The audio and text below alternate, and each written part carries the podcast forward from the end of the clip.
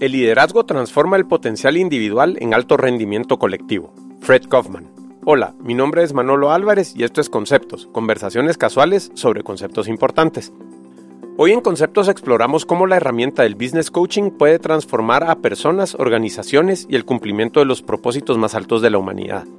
Herbert Zapper, business coach, es mi invitado el día de hoy. En cada transacción, vos deberías de ser capaz de generar valor en seis entes es decir, valor al cliente, valor al proveedor, valor al empleado, valor a la comunidad, valor al medio ambiente y valor a los accionistas.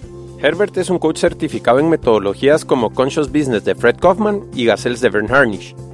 Juntos conversamos acerca de cómo lograr, a través de claridad de propósito, las metas que todos queremos alcanzar.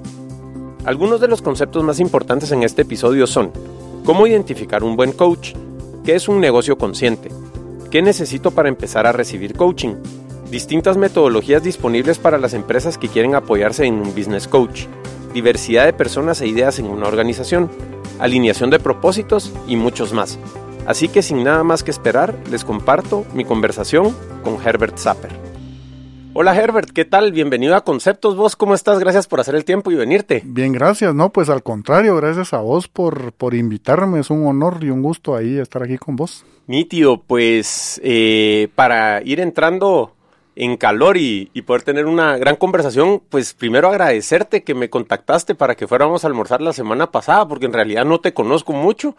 Nos acabamos de conocer, entonces creo yo que un par de contactos en una maestría ahí en la Marro y por redes sociales y, pues de ahí salió tu iniciativa de contactarme para ver, de, irnos conociendo más y hacer cosas, así que pues agradecerte eso y, y pues muy ansioso de conocerte un poco más a, a través de, de la conversación que vamos a tener. No, pues sí, fíjate que interesante. Yo a veces, bueno, desde hace algún tiempo prefiero pecar de chute que de, pues de ver qué hubiera pasado, ¿verdad? Ajá. Eh, desde hace algún tiempo, pues más o menos te, te, te, había visto por ahí. Em, jugamos alguna vez juntos, ¿verdad? Eh, digamos, en equipo en contra, digamos. Eh, pero también seguí tu blog, oí un par de podcasts de tu, de, de, pues de este podcast. Y cuando, cuando vi tu, tu perfil en Goodreads de los libros que estás leyendo, dije yo, a este cuate yo lo tengo que conocer. O sea, súper interesante lo que leías y todo. Y pues tuvimos la oportunidad en la maestría de compartir contactos. Y dije, oh, pues vamos a almorzar. Y yo creo que, fíjate que el hecho de encontrarte con una persona, pues es casi un milagro. O sea, todo el bagaje que hay del otro lado siempre puedes aprender algo. Y dije, oh, no, este cuate seguro algo le puedo aportar y, viceversa. Entonces, eh, creo que podríamos, como te lo dije en, aquel, en aquella oportunidad, podemos, no sé, crear valor mutuamente. Todavía no sé cómo, pero, pero súper encantado de que haya tenido la oportunidad de hacerlo y estar aquí. Nítidos, pues bueno, si querés empecemos. Interesante ver que los dos tenemos background de ingeniería en sistemas. ¿Verdad? Entonces, eh, entre la información que estuve viendo ahí en, línea tuya y eso, pues eh, pude ver que estudiaste ingeniería en sistemas, mas no fue tu llamado. No sé si nos quisieras contar un poquito de cómo fue ese, ese proceso. Buenísimo, pues fíjate vos de que, sí, bueno, desde, desde el colegio que quería ver qué, qué hacía, ¿va? Eh, y, y, me llamó la atención un montón la compo, aprender a programar yo en el colegio donde estudié no recibía programación, entonces tuve que aprender a programar yo solito. y así entré la UA. Y me gustó un montón el reto de poder aprender un montón de cosas nuevas, hacer cosas bien chileras en la carrera. Eso era como bien, bien emocionante, digamos. Eh, desvelarse por los proyectos. Eh, bueno, vos sabrás, era bien interesante. Sin embargo, cuando yo llegué al mundo laboral, sea, digamos, por ponerte un ejemplo, en, en, la, en la carrera te decían, ah, hace un robot que haga una cosa así, por ponértelo así medio estrafalario, pero llegas a la, al, al, mundo laboral y mire, fíjese, aquí necesitamos que programe un módulo de facturación de, ¡ala, qué hueva! O sea, digamos, eh, yo, yo, yo tuve un choque y no digo que esto sea hueva, sino que a mí no me parecía tan emocionante. Fíjate vos que en el último semestre, último año por ahí dije yo, ya estaba trabajando, tuve la oportunidad de empezar a trabajar en el área como programador y dije yo no, me, gustó un montón el, haber aprendido en la carrera, pero esto no es lo mío. Entonces ahí empecé a pensar, ¿y ahora qué hago? O sea, me falta re poquito de la carrera y, no sé qué hacer. Realmente pasaron por mí dos, eh, dos alternativas. Una era empezar otra carrera.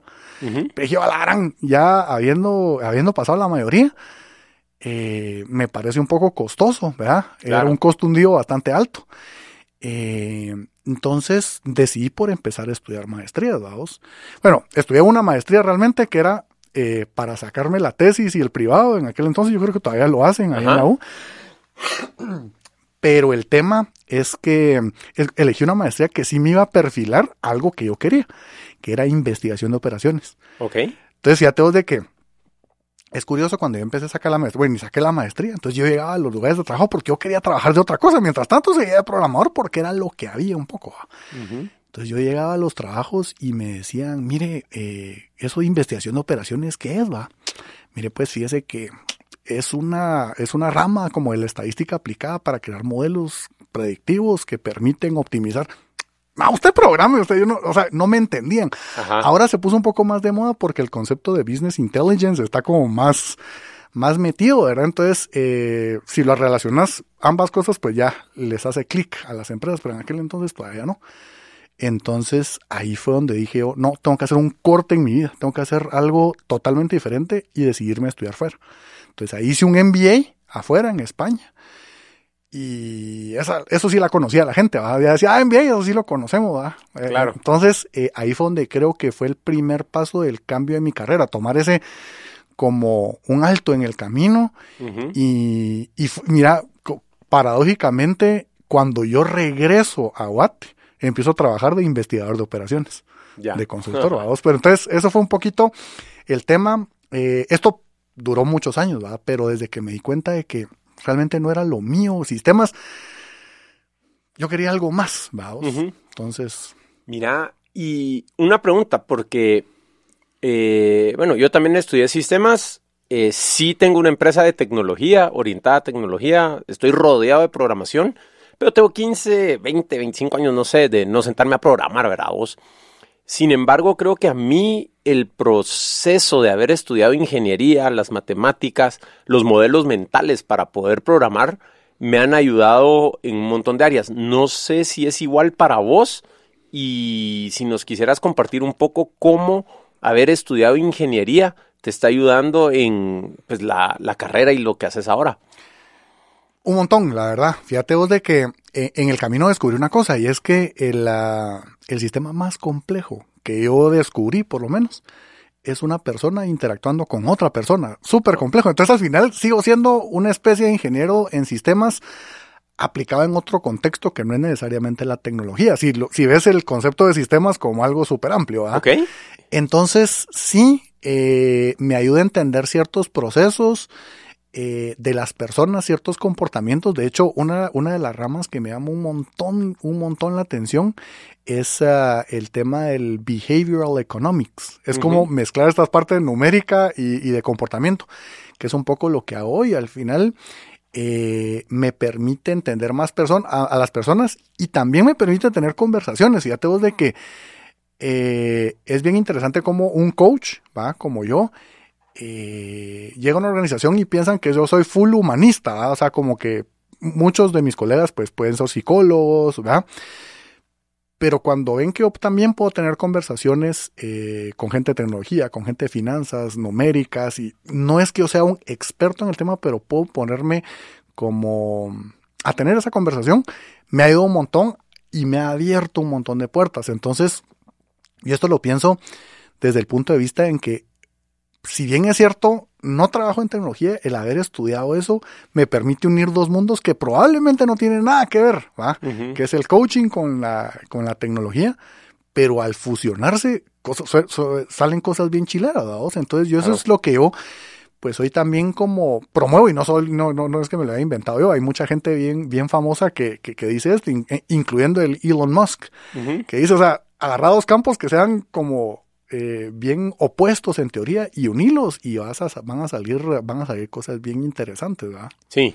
Sí, hay, hay mucho de eso por ahí, ¿verdad? Que dicen que vos puedes desarrollar ciertas habilidades, ponete, en distintas áreas y ponete que sos buenísimo para programar, pero también para escribir. Entonces ya subís pues en, la capacidad que tenés de, de, poderte destacar y diferenciar del mercado. ya eso diferenciarte, cabal. Sabes ucraniano, entonces sabes programar, sabes escribir en ucraniano ya muy poca gente en el mundo va a tener eso, ¿verdad? Entonces, eh, el creador de Dilbert, ¿cómo se llama? Ahorita se me olvidó el nombre, pero él, él promueve y tiene un modelo de, cómo ir haciendo esa mezcla de, habilidades, ¿verdad? Entonces, como, cuando me acuerde, te interrumpo y te digo. No, súper. Buenísimo. Entonces, ya, nos mencionaste que sos coach y ponete, te quisiera hacer dos preguntas en una. Eh, ¿Cómo definirías qué es un coach y en qué estás especializado? Y segundo, en la literatura que me enviaste está leyendo que sos coach ontológico. Entonces, si nos pudieras contar después de que nos des genérico qué, es un coach y qué estás haciendo como coach, ¿qué es eso del coach ontológico? Porque en mi vida lo había oído Buenísimo, genial, e, excelente. Fíjate vos de que es un mundo fascinante cómo llegué yo ahí. Realmente, eh, pues siempre en línea con lo, con lo que te contaba de mi historia. Yo, hubo un momento donde gracias al, al, director de la carrera, que pues en aquel entonces era el director de la carrera, el doctor Bernardo Morales de Investigación de Operaciones, me inspiró un montón, la verdad. E, él, él creo que yo le debo muchísimo el, el, haber perfilado mi propia carrera. Yo dije, yo quiero ser consultor. Eso quería ser yo, vamos. Eh, y efectivamente fui consultor, trabajé en varias firmas de consultoría. Y, y, y la verdad es de que me iba bien me fui a echar una mi vuelta por, por el mundo corporativo, ya no en consultoría, digamos, pero yo todavía tenía ese espinite, oh, quería ser, seguir siendo consultor y hasta que a través de una de mi amiga yo le digo, mire, eh, que era coach, y yo le digo, mire, ayúdeme, yo quiero encontrar como mi, mi lo, que, lo para lo que yo soy bueno, eh, lo que me apasiona o mi propósito. Y me preguntó, ¿y por qué coaching? Me dijo. Mire, yo no sé. A mí me han dicho que esta, esta onda funciona. Ha ido a un montón de gente que yo conozco. Eh, entre ellas mi papá. Mi papá también es coach. Y, pues seguramente me va a funcionar a mí. Y al rato termino yo siendo coach también, le dije. Mire, pues entonces yo le ofrezco las dos, los dos mundos a la vez. Yo lo, o sea, tengo un programa donde lo puedo coachar y termina siendo coach. Y ahí fue donde, o sea, yo realmente, vamos a decir que por un poco por casualidad caí en este mundo. Pero eh, me pareció bien interesante y fascinante el mundo del, coaching, cómo puedes interactuar con personas. Ahora, para responder a tu pregunta, ahorita te conté un poquito de contexto, pero para responder a tu pregunta, ¿qué es un coach? Eh, pues el nombre ya te lo sugiere un poco, ¿ah? Incluso eh, entiendo que vos también estás en ese, en ese rollo pero me parece muy interesante cómo hay, hay un autor que se llama Tim Galloway, que popularizó, según yo, él fue el que popularizó el término coaching. Y, lo trajo del mundo del deporte, ¿va? De hecho, él tiene varios libros que, tienen que ver con el mundo del deporte y, y, tu, digamos, esas conversaciones mentales que vos tenés. Entonces, al final del día, el coach, así como cualquier deporte, fútbol americano, fútbol o béisbol, lo que sea, está afuera como viendo cosas que los que están adentro no ven.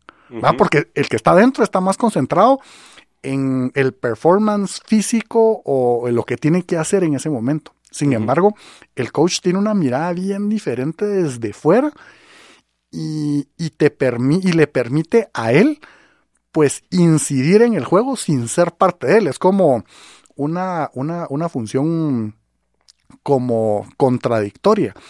Es decir, eh, cómo puedes ayudar al objetivo del juego, que en este caso es ganar, eh, pero desde fuera, sin meterte y sin ser un experto. Hay muchos coaches que no necesariamente fueron jugadores en su momento, algunos sí, pero no es algo indispensable. Es decir, yo como coach no soy experto en lo que están haciendo las cosas, las demás, en lo que las demás personas están haciendo, perdón.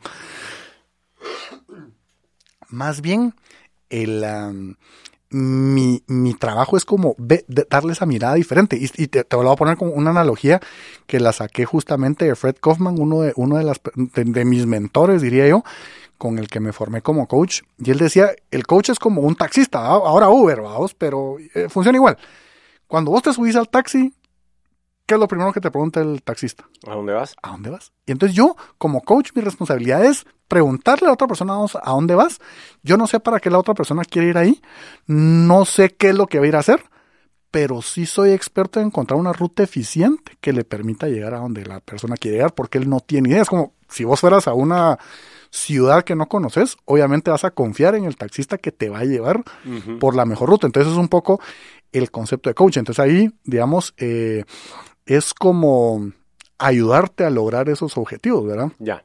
Entonces, eh, y para responder a la segunda pregunta, eso, coach ontológico, fíjate vos de que ahí me voy a apoyar un poco en Sócrates. Para mí es uno de los referentes al final del coaching, vamos. Yo creo que, bueno, sin el creo, sino el coaching tiene su base en la mayéutica socrática. ¿Qué hacía Sócrates? Él se hacía como que el baboso, digamos, como que yo no sé nada, y te hacía preguntas. O sea, él se hacía como el ignorante y te hacía preguntas, de tal manera que vos mismo descubrieras la respuesta. Claro, de manera inductiva, póngale. Exactamente. Al final, eso, eh, eso es algo que viene desde, desde aquel entonces, desde lo griego, ¿verdad? Entonces, eh, ese es un poco, eh, no es, a diferencia, digamos, de un consultor o como de un mentor que te introyecta o te mete información de afuera hacia adentro, el coach saca información de vos. O sea, la educación o el aprendizaje en sí mismo es algo que sale de vos.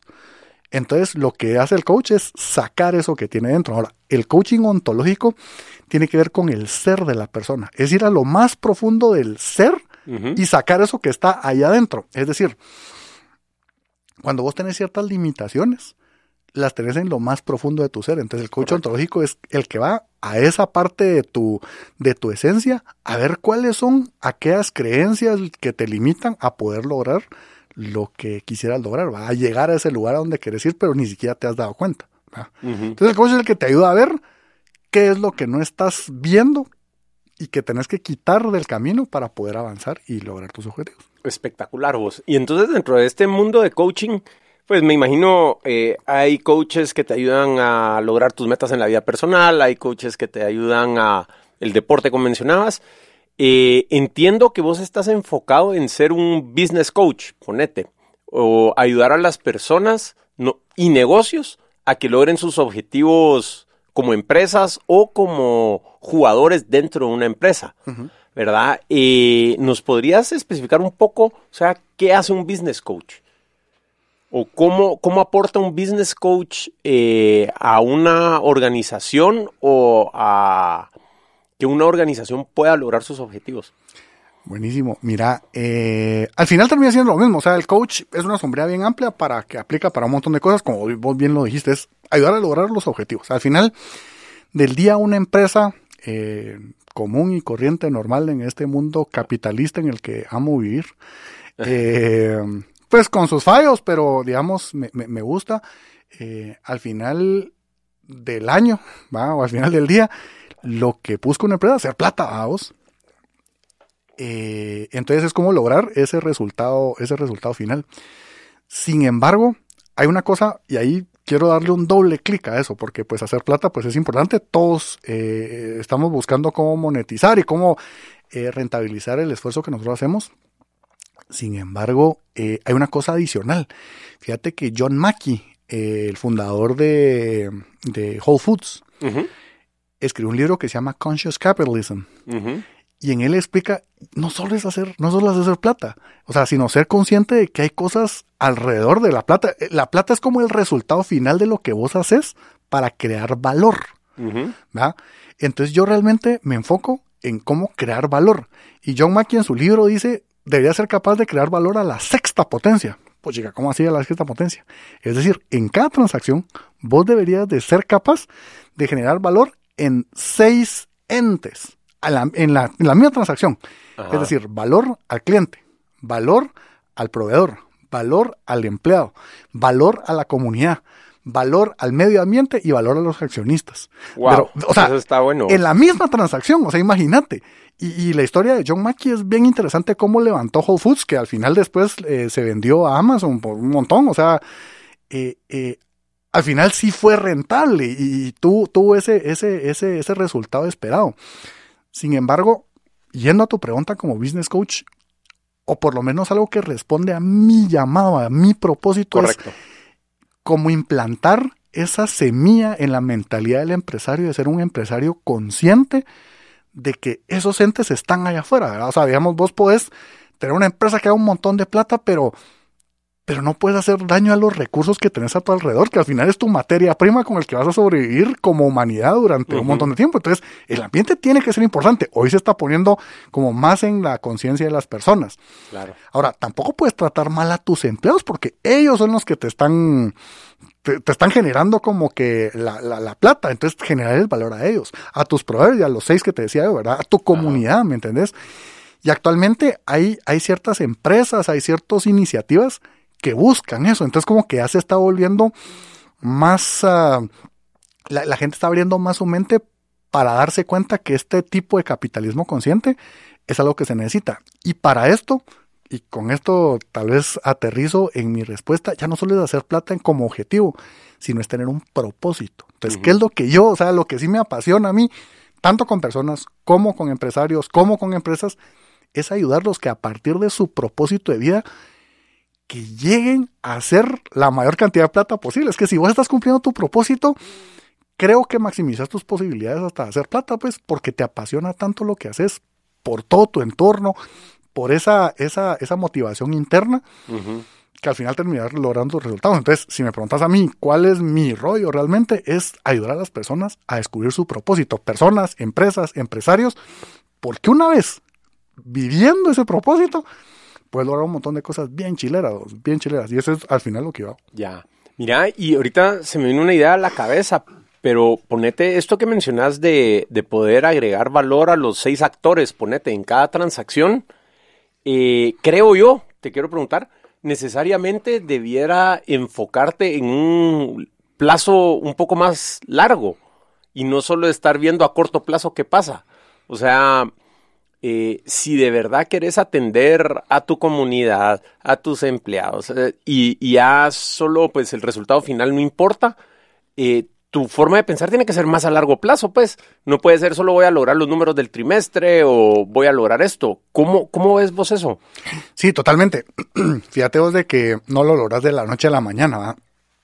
Probablemente yo llegue con algún mi cliente, vos, y, y, se da cuenta que no está agregando valor, o sea, al final solo está haciendo plata. Entonces yo le digo, mira, ten cuidado porque esto no es sostenible en el tiempo. O sea, eventualmente esto te va a pasar factura. O sea, si no estás agregándole valor a tus empleados, a tus proveedores, etcétera, etcétera, te va a pasar factura. Entonces, por supuesto, el primer paso que tenés que hacer es situarlo mentalmente en una posición de muy largo plazo. No porque eso sea lo más importante, pero si, como decía Stephen Covey, vos ponerle en fin en mente, o sea, a dónde querés llegar y que sea algo tan trascendental que hasta hasta no importa si vos ya vas a estar vivo cuando eso cuando eso suceda. Hay un concepto bien chilero de que acuñó Jim Collins y Jerry Porras que se llama el BIHA, que el Big Hero Dangerous Goal, que va entre 10 y 30 años. algunos me han dicho, vos 30 años, 30 años no sé si va a estar vivo o mi empresa, no sé, va. Esa es la idea de que tu meta, esa meta peluda y audaz, trascienda hasta tu propia vida, pues, ¿va? Entonces, el primer paso es setearlo a largo plazo. Ahora, si me preguntas a mí, hay muchos que fallan en este ejercicio porque sueñan un montón, va, chileros o soñar, va. Pero eso lo tenés que aterrizar. O sea, un sueño que no es aterrizado se queda en, una bonita plática, pero al, final en Guate tenemos un montón de eso. ¿a vos? Claro. en, la plática entre trago y trago, a vos resolves el mundo, pero bueno, a la mañana que hiciste nada porque tenías goma, a vos. Entonces, es como lo aterrizas. Es decir, ese sueño tan grande a largo plazo está súper bien, es el primer paso, pero eso aterrizarlo a hoy, ¿qué voy a hacer? Para empezar, digamos, si para llegar ahí me hacen falta un millón de pasos, vamos, va, listo, o sea, por lo menos ya lo tenés visualizado. Pero si haces el primer paso hoy, ya te falta uno menos, vamos. Claro. Mira, ¿y si ves factible recomendarle a alguno de tus clientes que sacrifique el corto plazo por el mediano y largo plazo? Sí. Eh, bueno, es una excelente pregunta. La primera, la primera respuesta, la primera respuesta es sí, eh, pero crear las condiciones para que eso ocurra. eh, no puedes pegarte un balazo en el pie tampoco, ¿verdad? Porque, digamos, hay muchas empresas que viven al límite, vamos. Eh, de hecho, hay gente que se me acerca y me dice, mira, yo lo que quiero de mi empresa es que esté estable, la verdad, que se mantenga así. Y para mí no hay tal cosa como una empresa estable, vamos. Para mí, o estás creciendo o te estás muriendo. ¿va? Entonces, eh, es algo que no se han dado cuenta. Entonces, lo que te, lo, lo, lo, lo que te digo es, como todo empresario, tenés que estar dispuesto a invertir para tener un, salto cuántico al siguiente nivel. Es decir, en, en, cualquier caso, si vas a sacrificar el corto, el mediano plazo incluso, crea las condiciones que te permitan invertir. O sea, no vas a, o sea, digamos, cuando es una inversión financiera, no lo vas a sacar como que van, eh, tenés que tener la plata para poder, para poder meterla. Tenés, que, que saber cómo fondearte. Entonces, eh, en principio sí, pero crea las condiciones, no te, no te, no te, no te pegas un balazo en el pie, crea las condiciones para que esto ocurra. En algunos casos eh, es como para agarrar impulso, pues, va. Sacrificas un poco, pero es nuevamente como una inversión porque sabes que en el, en el futuro esto va a traer un retorno. Mira, y está viendo ahí que también trabajas con todo esto del clima organizacional y cultura de las empresas y, y todo esto, ¿verdad? Entonces, yo creo que para mí personalmente una cultura es el conjunto de comportamientos que sigue una organización o comunidad eh, y delimita qué es aceptable y qué, y qué no.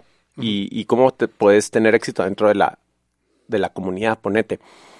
Entonces, la, la pregunta que te quería hacer es cómo alineas una cultura a un propósito, ponete, de, de organización para que esas decisiones del día a día realmente no pongan en riesgo el camino de la organización hacia donde quiere llegar, va. Puchica, mira, estas, estas son Honduras así bien profundas. El, el, punto e, e, es, bien interesante, el tema de cultura y que se ha puesto también de moda.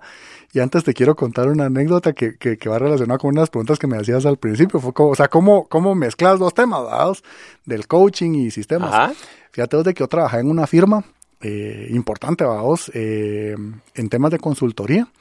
Y había un área de recursos humanos, que era, yo no la miraba, vos, pero esa área se quedó eh, como disponible y había que atender a un cliente.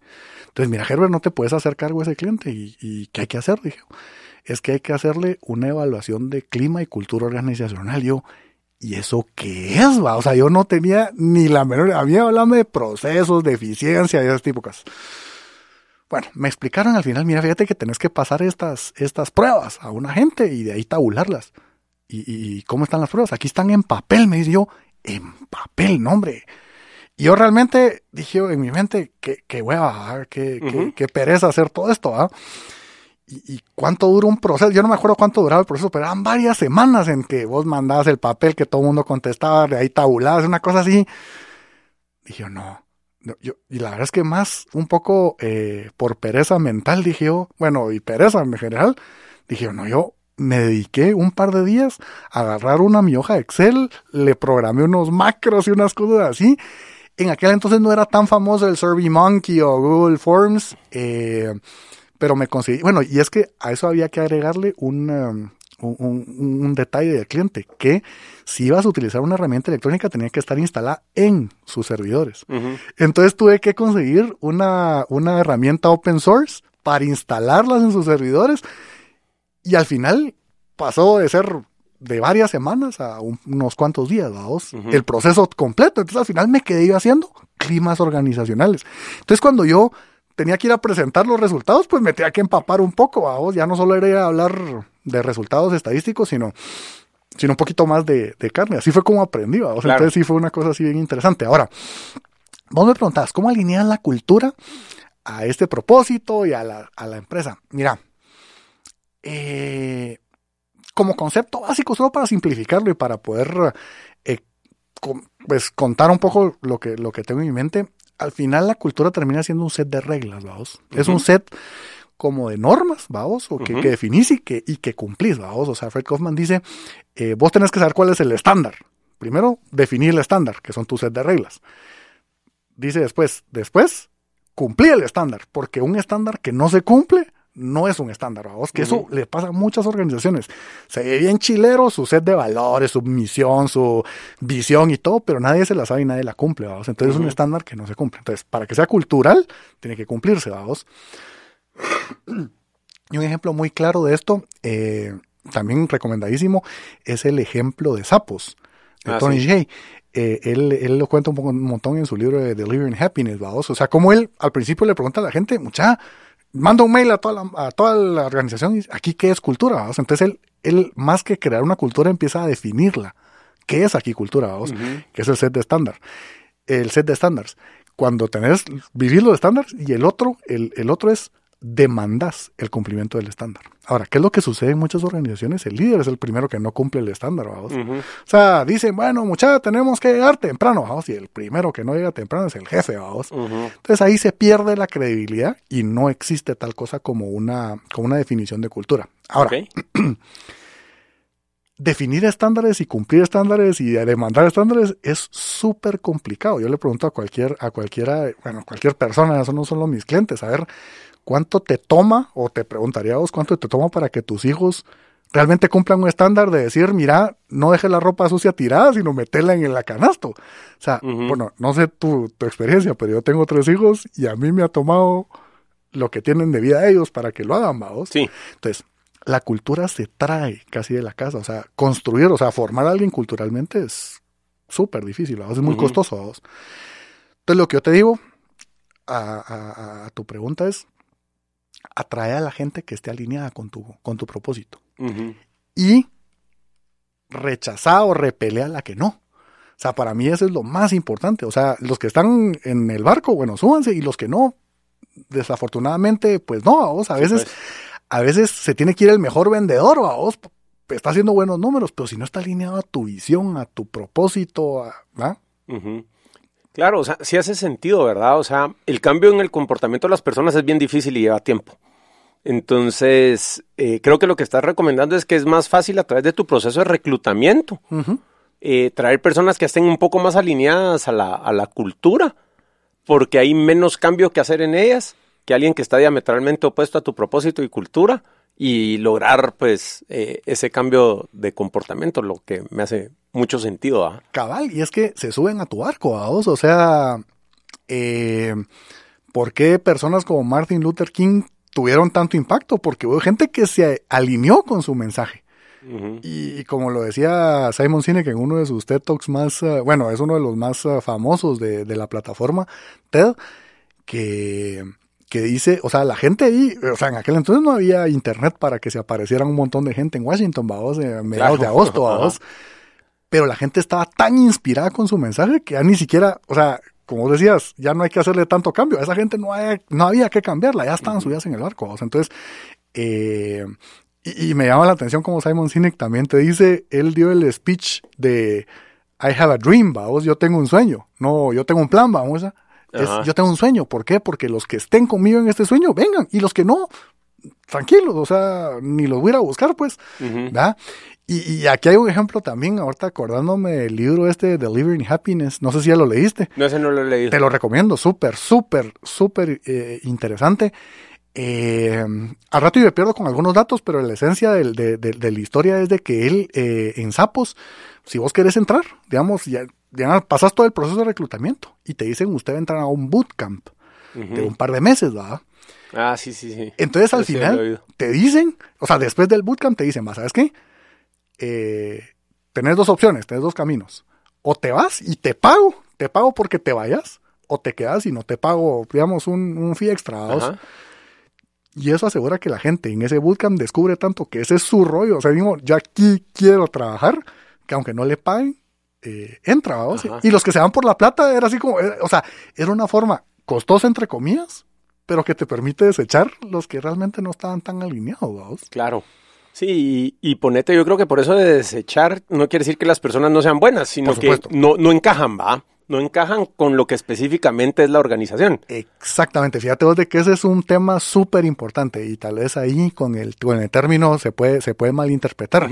Y no quiero decirle que porque no estén alineados a, lo, a, tus valores, vos, ellos sean malos, porque eso sería un poco arrogante decir, porque entonces el estándar de valores buenos son los míos.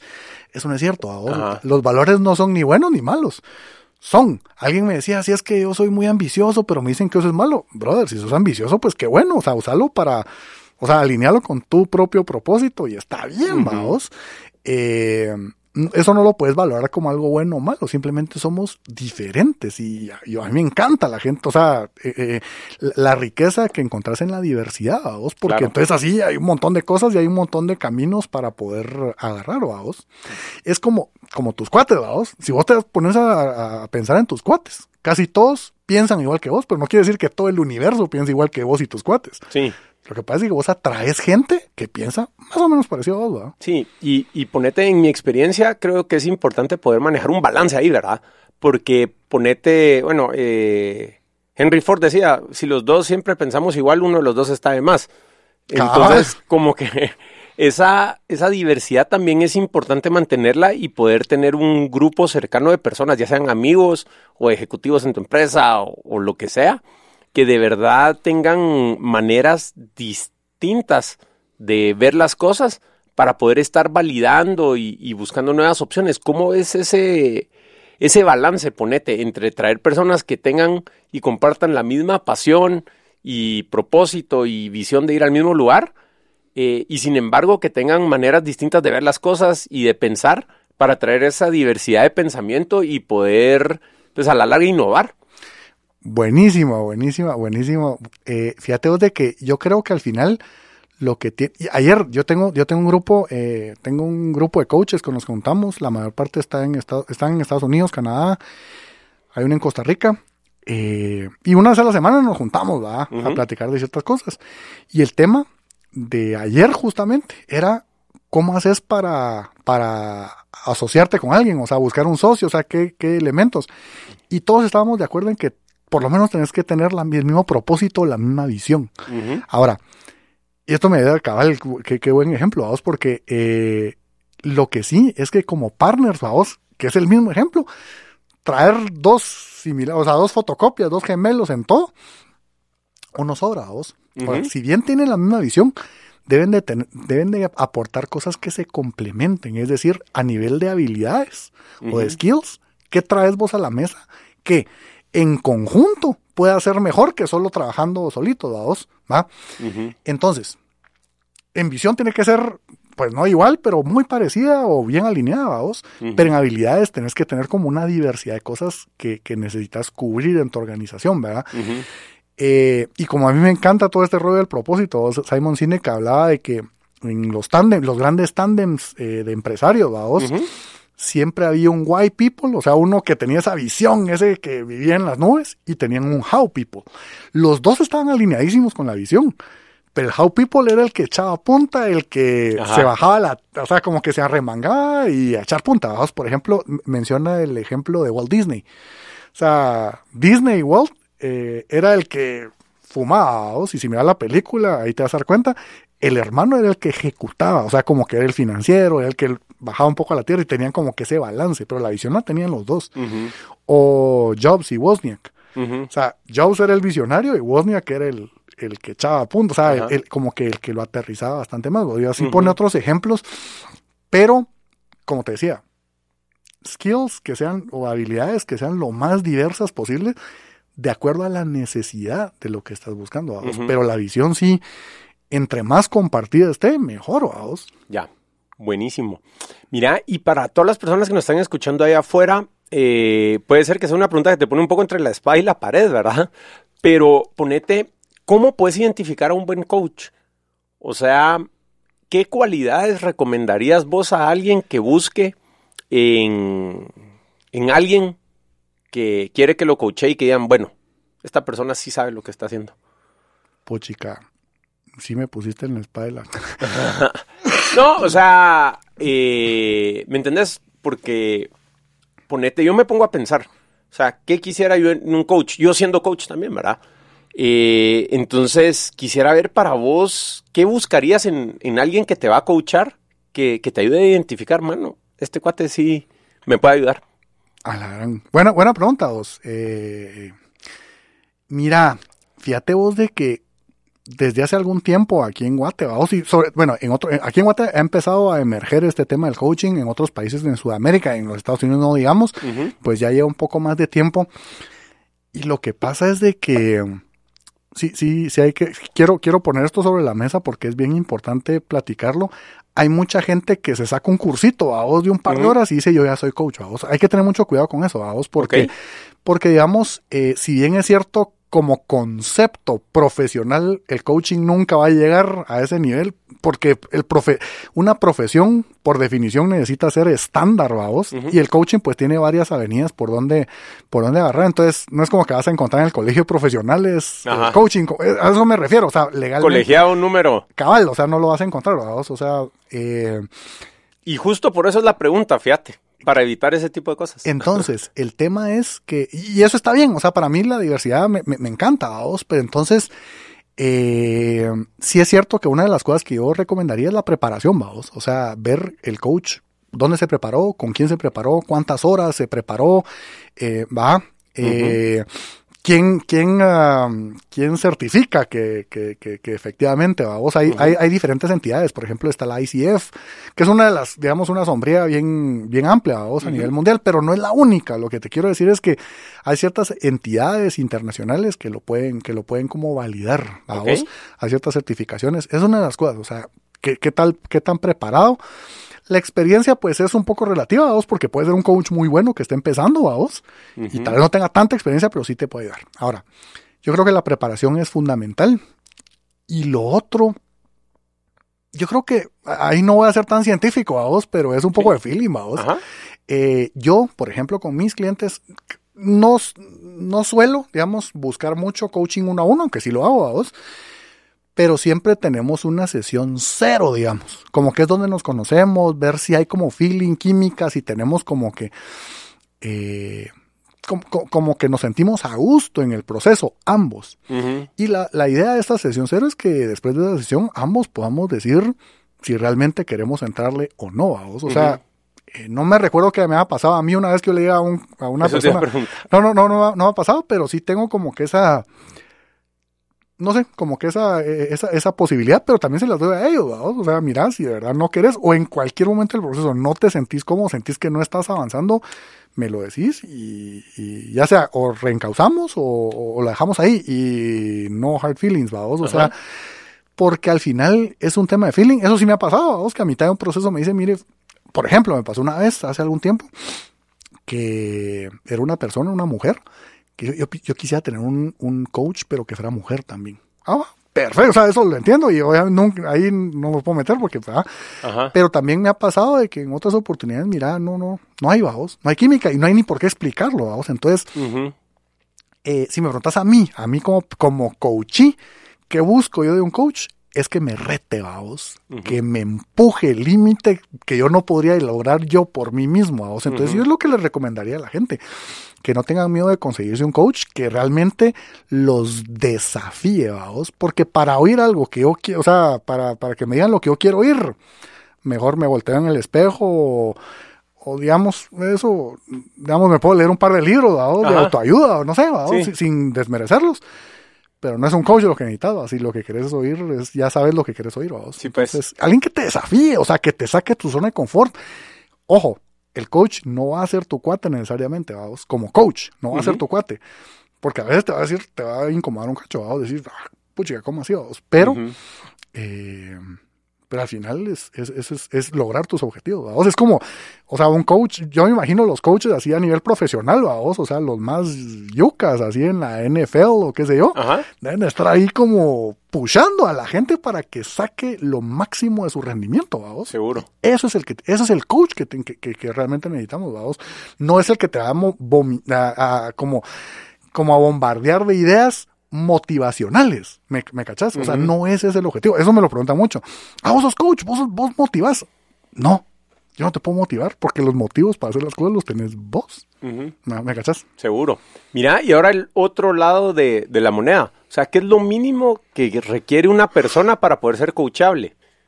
O sea, porque a mí sí me ha pasado que he trabajado con personas que simplemente no están ahí y no puede servir como herramienta para ayudarlas a lograr sus objetivos. Entonces, ¿qué, qué cualidades son las mínimas que debe tener una persona para poder buscar algún tipo de coaching?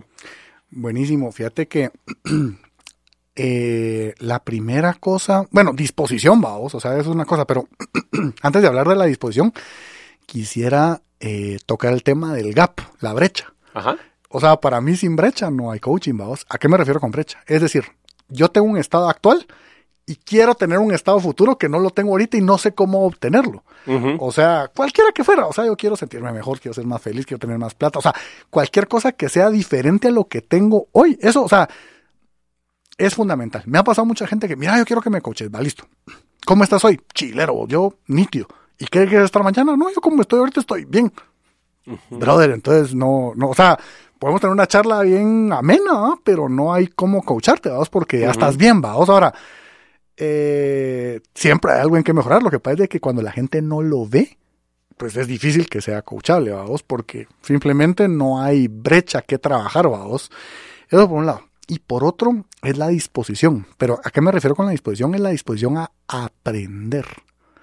Es decir, no solo es a lograr tu objetivo, vos, sino cómo puedes aprender diferentes formas de hacerlo, porque otra gente muchas veces se siembra en yo lo hago a mi manera y así es, va. O sea, yo quiero lograr algo, pero lo voy a hacer a mi manera. Entonces no, no, no estás dispuesto a aprender maneras diferentes. Y no es que yo como coach vaya a enseñarte, pero juntos vamos a descubrir ese aprendizaje, que al final termino siendo como un profesor. Ahora, entendiendo a un profesor, yo tengo un concepto diferente y digamos, vos y yo nos conocemos, bueno, ya tuvimos la oportunidad de interactuar en esta maestría donde se utiliza mucho el método socrático a través de casos, Ajá. ¿verdad? Y, y es, ese, ese tipo de educación y de aprendizaje me gusta un montón porque no es que alguien se para a enseñarte cosas, vamos, o sea, no, que es un poco el modelo de educación que, al que hemos estado acostumbrados, sino es que juntos descubramos miles de posibilidades que pueden ocurrir para que puedas aplicarlo a tu vida real. Vamos. Seguro. Mira, qué, qué buenísimo. Ahora, cambiando un poquito de ruta o tal vez eh, yéndonos más profundo en un área eh, particular, eh, mi socio hace un par de meses me dio este libro de Conscious Business de Fred Kaufman y me fui a espaldas, vos. O sea, me, me fascinó, eh, me, me, pareció genial la, la, filosofía de Fred, cómo maneja las cosas y resulta ser de que vos sos un coach certificado bajo la escuela de, de Fred Kaufman. Entonces, pues, si estuvieras abierto a compartirnos cómo es que funciona la filosofía de todo esto de Conscious Business y, y compartirnos pues vos que, que estás certificado ahí, eh, ¿cuál es el, el, rollo de, de Fred? Eh, creo que harías un, un gran aporte a la, a la, comunidad vos. Entonces, contanos un poquito de, de Conscious Business. Genial, súper, súper amplia. A mí yo te puedo decir que, te puedo decir, mira, para mí hay, hay un antes y un después de Fred Kaufman en mi vida, o sea, mi vida sí tuvo, sí tuvo como un punto de inflexión.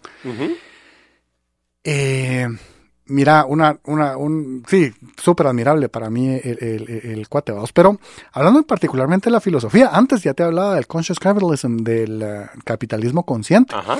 Y esto tiene una, tiene un componente liderazgo consciente, ¿va? Yo tuve la oportunidad de, eh, realmente el libro de capitalismo consciente lo escribe John Mackey, que es el, el, uh, el autor, eh, perdón, el fundador de Whole Foods, Ajá. junto con otro cuate que se llama Rush Sisodia. Yo tuve la oportunidad de hace algunos años ver, eh, estar en un evento donde estuvo este Rush y me lo encontré a este Rush. Entonces le, empezamos a platicar justamente la filosofía del liderazgo consciente. Me dijo que había oído, porque de hecho mencionan a Fred Kaufman en ese, en ese libro, ¿ah? Okay. Y entonces tiene mucho que ver, vamos, por eso te lo mencioné antes, porque creo que lo tengo muy metido y es como ser consciente en lo que haces, es como ser... Eh, como intencional en las cosas que estás, que estás desarrollando, en este caso como líder. Claro. En la introducción, no sé si te recordarás, él habla de, de cómo, eh, cómo, cómo últimamente se ha hablado mucho de liderazgo, pero a veces no se aterriza. Está este concepto de leadership level 5 de Jim Collins. Jim Collins lo populariza a través de su libro Good to Great. Y, y, Fred Coleman te dice, yo aquí te voy a enseñar cómo lo vas a bajar siendo consciente, pero el tema aquí es la conciencia. Y aquí hay, un, aquí hay una analogía bien interesante que la maneja Fred que es como la de, como la de, la de Matrix, la película, que viene y se le, presenta, mira, pues aquí tenés dos opciones, bro. Puedes tomarte el red pill o el blue pill, vamos. Si te tomas el blue pill, vas a vivir dormido toda tu vida y vas a vivir como que en ese mundo como fantasía, o sea, pero si tomas el red pill vas a ver las cosas como realmente son y como realmente ocurren. Entonces, conscious business es tomate el red pill y como abrir los ojos a lo que realmente está ocurriendo. Ahora, para esto hay un montón de herramientas, ¿verdad? Eh, una de las que, que, he practicado mucho últimamente es la meditación, o sea, cómo abrís tu mente para darte cuenta de las cosas y los fenómenos eh, culturales, como lo hablábamos, del propósito, la visión de la empresa, cómo te das cuenta de cosas que están ocurriendo eh, a tu alrededor y que puedas accionar sobre ellos. No solo darte cuenta, sino cómo puedes accionar sobre ellos. Eh, yo, última, digamos, a través de este trabajo de coach, yo soy papá, te contaba, tengo tres hijos, me da cuenta así como a la gran, cómo la forma en la que yo interactúo con mis hijos los va a influir a ellos para su desarrollo y su desempeño el día de mañana. Entonces, como ser consciente hasta en esas cosas, ¿verdad? ¿Qué le digo? ¿Cómo se lo va a decir? ¿Cómo lo voy a retar como padre? ¿verdad? Pero esto, extrapolarlo a cualquier área de tu vida, como empresa, como empresario, ¿qué es lo que tengo que hacer para realmente lograr mi objetivo? Porque hablábamos de objetivos largo plazo y corto plazo. Yo puedo agarrar un látigo y ponerme a, a, darle chicotazos a mis empleados, dados. Claro. Y vas a lograr el objetivo del año, dados, pero eso no va a ser sostenible. Entonces, ser consciente es como abrir los ojos y darte cuenta que hay un mundo más allá del resultado de tu PNL del año, dados, sino que hay algo más profundo que querés lograr. Y te digo, trabajando con empresarios medianos sobre todo, es bien chilero. A mí la es que me llena, o sea, cada vez que me pasa eso, llego a mi casa con un sentido de satisfacción de decir, de, que alguien me diga, mira, de verdad yo hacía tal cosa y no me daba cuenta de los resultados tan negativos que, lo, que, estaba provocando. y, y, verlo cómo cambian, o sea, cómo, cómo giran, a pesar de que les represente un poco más de esfuerzo, hacia algo más consciente y más intencional. Entonces al final eso es lo que te dice Fred Kaufman. Y él eh, en el libro de Conscious Business te lo, te lo resume en siete valores, vos. O sea, desde cómo te haces responsable vos, o sea, es para mí una de las, y él, eh, el mismo Fred lo dice, todo el mundo quiere que le hable de víctima protagonista, o sea, cómo ser protagonista y no víctima, vos, porque es algo que estamos tan acostumbrados, o sea, por ejemplo, siempre estamos, creo que la vez pasada te, te, no sé si lo oí en tu podcast, pero eh, estamos acostumbrados que las cosas pasaron. Viene tarde por el tráfico. O, los niños, es que el juguete se cayó. Se cayó el juguete. Ah, sí, fue aquí entonces. Pues, sí. va. O sea, y entonces eh, eh, Fred tiene una frase que dice, puchica, no sabía yo, bueno, no, el puchica no lo dice al lado porque es argentino, pero no sabía yo que te compraba yo juguetes que se suicidaban solitos, o se tiran, va, solitos. Sí. Entonces, ¿cómo hacerte responsable? Esa es una de las partes que más me fascinan del... O sea, es donde casi eh, por donde empieza el primer valor, la responsabilidad incondicional, es como el precio, o sea, el, perdón, más bien bueno, el costo de la, de la, de la inocencia es la impotencia. Porque si vos sos inocente, no puedes hacer nada. Pero cuando vos te haces cargo, vos puedes accionar sobre, sobre, sobre lo que estás, lo, digamos, lo que está sobre tu campo de acción, y eso lo relaciono también. Ahorita venía oyendo este libro, te, comentaba de Ryan Holiday, de, de Obstacle, is the way. Y él decía, o sea, acciona sobre lo que tenés hoy, lo que tenés aquí alrededor, o sea, lo que no tenés, no puedes hacer nada. entonces al final es como darte cuenta qué es lo que está afuera. Para mí, súper recomendadísimo. Yo sí, de verdad, cualquier empresario, líder o en potencia, le recomiendo el libro. Conscious Business, la empresa consciente, está en Kindle, está en Audible, o sea, hay un montón. Y Fred también acaba el año pasado, sí, el año pasado, 2019, sacó un libro que se llama The Meaning Revolution o La Revolución del Sentido, que también está muy alineado con este tema del propósito. O sea, hoy es darle sentido a las cosas, ya no solo ser consciente dándole sentido a las cosas. Claro, y entiendo que él está involucrado con Google y con Allá en el Olimpo. Sí, no, ya, aquel es un crack, vos. Él estuvo, eh, él estuvo aquí en Guate, ¿va? Él estuvo aquí en Guate eh, un tiempo y de ahí se fue a trabajar al LinkedIn. ¿ya? Él trabajó en LinkedIn como vicepresidente algo de cultura, no estoy muy seguro, pero, pero tenía un, puesto ahí. Ya no le seguí tanto la pista, pero sé que ahora es vicepresidente en Google, vamos. O sea, no sé qué función cumple, pero sí, ya está a esos, a esos niveles. Y es que al final del día es tan impactante el mensaje que a esos niveles, a nivel de Jeff Weiner, que es el CEO de LinkedIn, y, gente de, de Silicon Valley, le ha visto el valor que tiene poder ser consciente dentro de tus negocios, ¿verdad? Seguro, seguro. Buenísimo, mira, y la, otra área donde estás bastante involucrado es con esta metodología Gazelles. Entonces, eh, pues sin entrar en, todo el detalle del caso, Bravos, porque ese tema también es inmenso, si nos pudieras dar una, una pincelada, ponete, de esta metodología de Gazelles, ¿qué le aporta a una empresa y cómo puede ayudar a una empresa a lograr sus objetivos? Buenísimo, mira, eh, ese es otro mundo también, va. Sí. Eh, ya trabajar con organizaciones medianas, eh, que es un poco lo que... ¿Cómo definirías una organización mediana? Mira, en los estados es un poco más fácil decirlo, vamos, porque lo medís con un poco con revenue, vamos, o sea, cuánto están haciendo al año y ese tipo de cosas, pero... Eh, vamos a utilizar una, una, definición un poco menos sofisticada y es aquella que está entre la pequeña y la grande, vamos. Ok. o sea, mira, la grande pues es, eh, es una corporación, es una, una grande, vamos, y la pequeña posiblemente es algo, ahí sí te la, te la va a tirar con, con, el ingreso anual. Aquí en Guate tal vez es alguien que está haciendo menos tal vez de un millón, va, un millón de dólares al año. Es una pequeña, vamos, o sea, está ahí a partir de un millón posiblemente te diría que es una mediana, aunque no, digamos, he trabajado con, empresas que, que, facturan menos de eso. Pero, eh, ¿por qué para mí mediana eh, es, un, es un término bien eh, que, me mueve mucho? Y por eso lo menciono. Porque el mid-market, es, es, un término que se ha acuñado bastante en los estados. Eh, hay un montón, vamos, hay un montón y es mucho de lo que mueve la economía, vamos, aquí en Guate también, o sea, bueno, si están las grandes corporaciones, las grandes empresas, pero hay empresarios que están haciendo cosas bien chileras, que no se conocen, que van escalando, ¿va? Y, me, me, entusiasma mucho ver cómo se puede generar en ese tipo de empresas. Entonces, por eso, para mí la, mediana empresa es como, como algo que me, que me atrae un montón, ¿va? Porque sé que ahí puedo generar mucho impacto. las, pues. las, cosas ocurren rápido, se toman decisiones que, de impacto, resultados interesantes. Entonces, eso, eso me gusta un montón, vamos. Entonces, solo para ponerlo, incluso el, fundador de esta, de esta metodología, Brent Harnish, era su visión, bueno, lo sigue siendo. Eh, de generar un impacto en las empresas medianas, ¿vamos? O sea, incluso alguien una vez le preguntó, eh, estando aquí en Guatemala, mira, y esto pues lo haces con Coca-Cola. No, no, de ellos aprendo.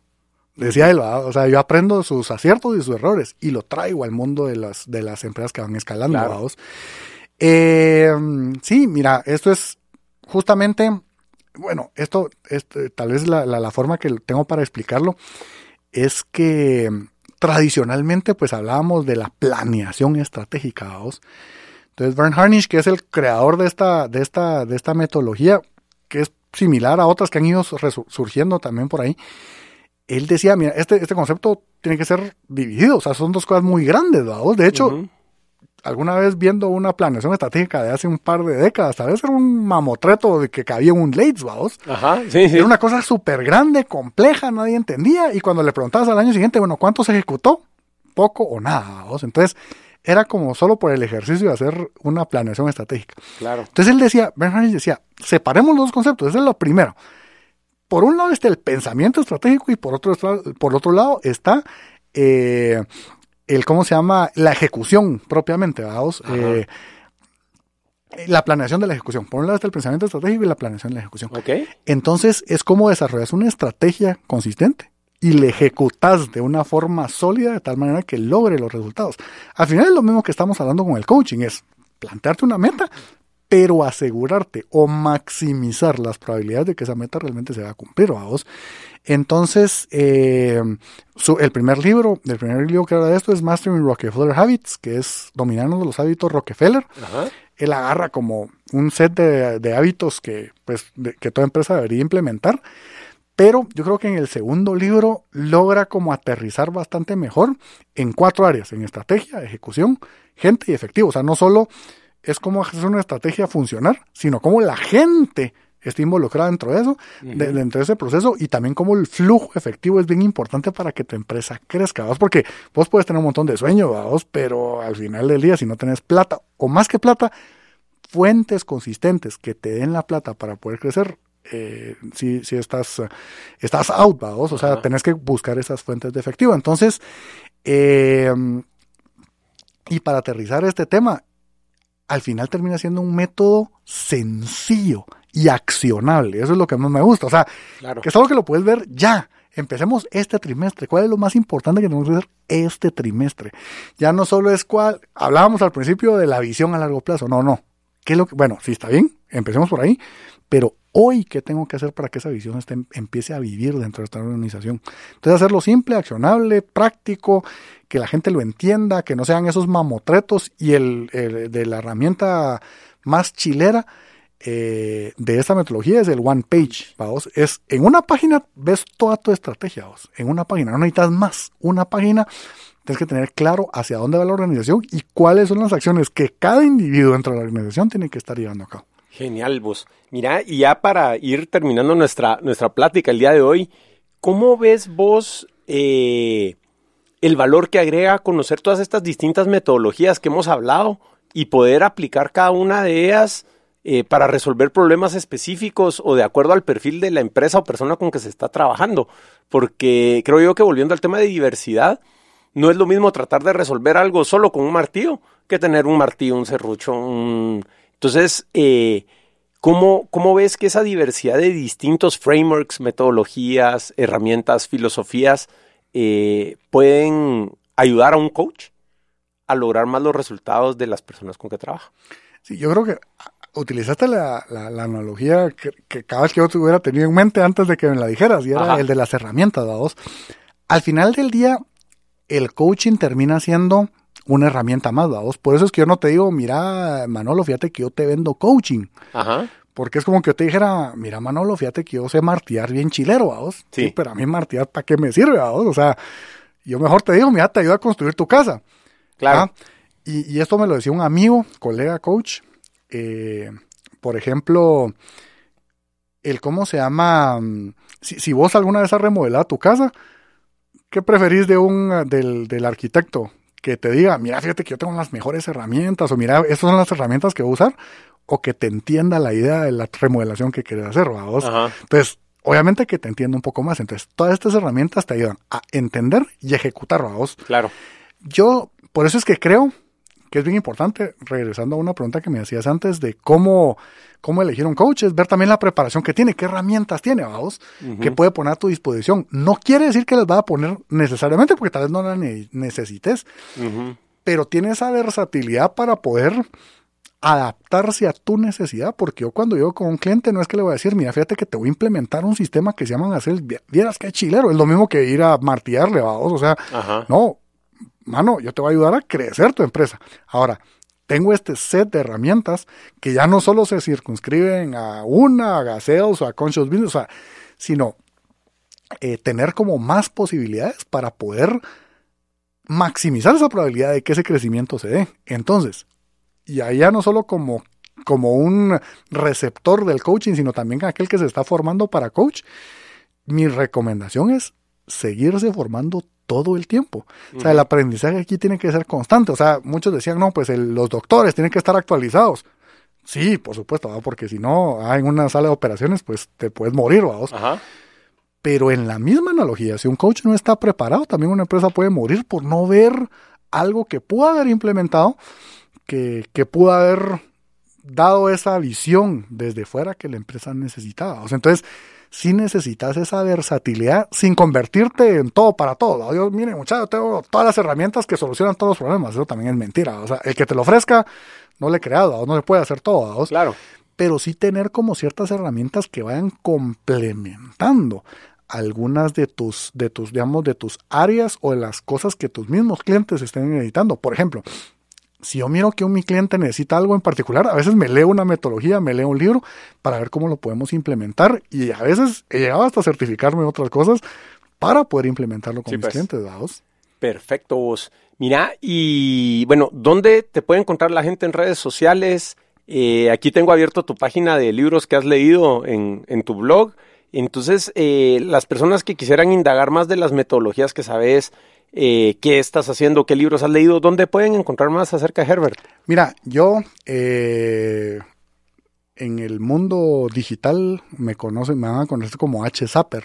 yo soy el único H. Zapper que existe casi en todas, casi en todos los sitios, pero en por lo menos en redes sociales es H, S, A, W, P de papá, E, R, H Zapper, ¿verdad? Ajá. En Facebook me encontrás como H Zapper Coach, en Twitter me encontrás como H Zapper, en uh, Instagram como H Zapper. eh, mi página se llama hsaper.gt, mi blog es llamado a ser llamado.com, que habla mucho del tema de propósito, es como mi journey personal, ahí pues para conocer un poco más, ahí está mi, mi historia. Y, y, eso, ah bueno, LinkedIn también estoy como, bueno, ahí sí, también creo que soy hsaper, no sé si uno sea un como... Ok, lo vamos a buscar ah. y todo eso lo dejamos en las, en las notas de, en, la, en el, ¿cómo se llama? En el las notas del show en conceptos.blog. Ahí van a poder encontrar todos los links a lo que estamos hablando. Cabal, pues H. Zapper soy, ¿verdad? Entonces, eh, ahí me pueden encontrar. O sea, hay un montón de conversaciones que se pueden tener al respecto. Así que, ah, súper abierto y yo encantado. Súper, mira, y antes de que te deje ir, eh, ¿qué mensaje le quisieras dejar a la audiencia de conceptos eh, para transmitir algo que crees que sea importante que, que la gente reciba? Súper. Eh, bueno, hay una cosa que tengo en mente que la aplico con personas, con empresas, con cualquier persona con la que me topo. Casi que es mi mensaje. Fíjate vos de que con esto termino, a vos.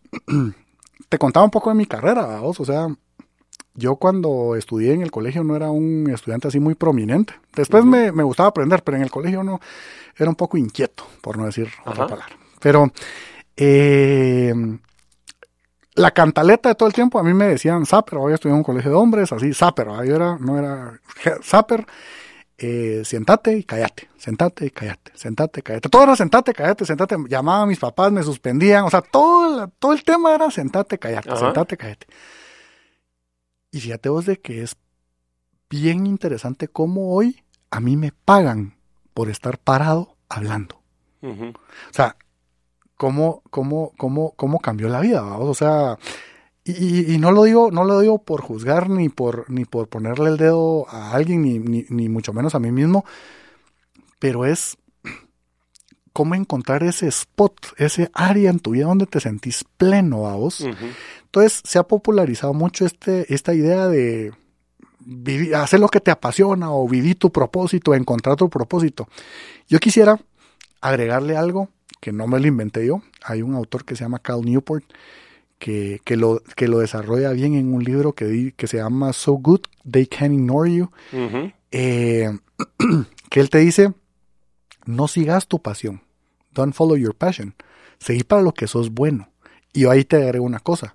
No solo encontrás tu pasión, construí sobre ella. Y hoy también lo venía leyendo con, o lo, oyendo con Ryan Holiday. O sea, tu propósito y esa pasión que vas a encontrar en las cosas que haces y lo que desarrollas, la vas a construir con tus acciones. Entonces, mi mensaje, y con esto termino, Manolo, es no encontres tu pasión, construí tu pasión. No encontres tu propósito, construílo en base a las acciones que hagas hoy, hasta de, de tal manera que te llegues a apasionar por lo que realmente haces. Excelente, Herbert. Pues de verdad que fue un gusto poder platicar con vos acá en Conceptos y sigamos en contacto. Gracias por haberme contactado y estemos en comunicación. Gracias vos por haberte venido. Está, bueno. Nos vemos vos. Órale. Pues. Conceptos es un podcast semanal producido, grabado y editado por Cusú Cortiz en Estudio El Tun en 4 grados norte Guatemala y es conducido por Manolo Álvarez. Encuentra más episodios en conceptos.blog y recuerda suscribirte en iTunes, Spotify, Overcast o tu player de podcast favorito para no perderte un solo episodio. Si te gusta el show y lo encuentras valioso, compártelo con tus amigos. Envíanos qué piensas acerca del podcast, qué temas quisieras escuchar y a quienes te gustaría que invitáramos a nuestra cuenta de Twitter arroba conceptospod o a nuestro email show arroba conceptos.blog. Gracias por escuchar y nos platicamos la semana entrante.